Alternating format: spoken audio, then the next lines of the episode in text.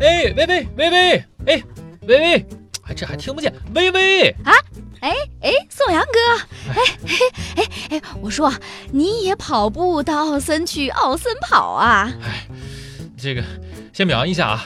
哎，昨儿让你到公园去跑，哎，今儿你就来了啊啊，叫你好几声你都没听见，啊，我你这不跑得够专注的我啊。这不是戴着耳机呢吗？一边听歌一边跑，嘿，太带劲儿了。听什么呢？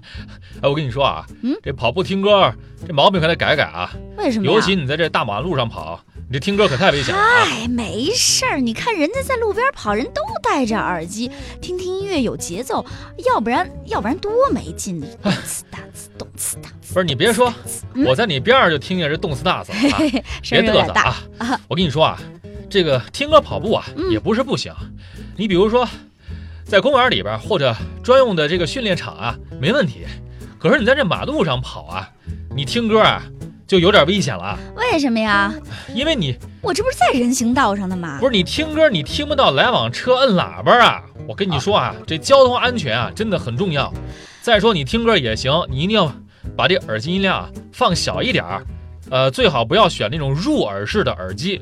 你跑到公园里边你再听吧。呃你你你这么说 也对，我这声儿是有点大。呃行，那我调小点儿。哎，听越野跑不是事儿，越野跑它真就不是事儿。更重要的是，安全不是事儿。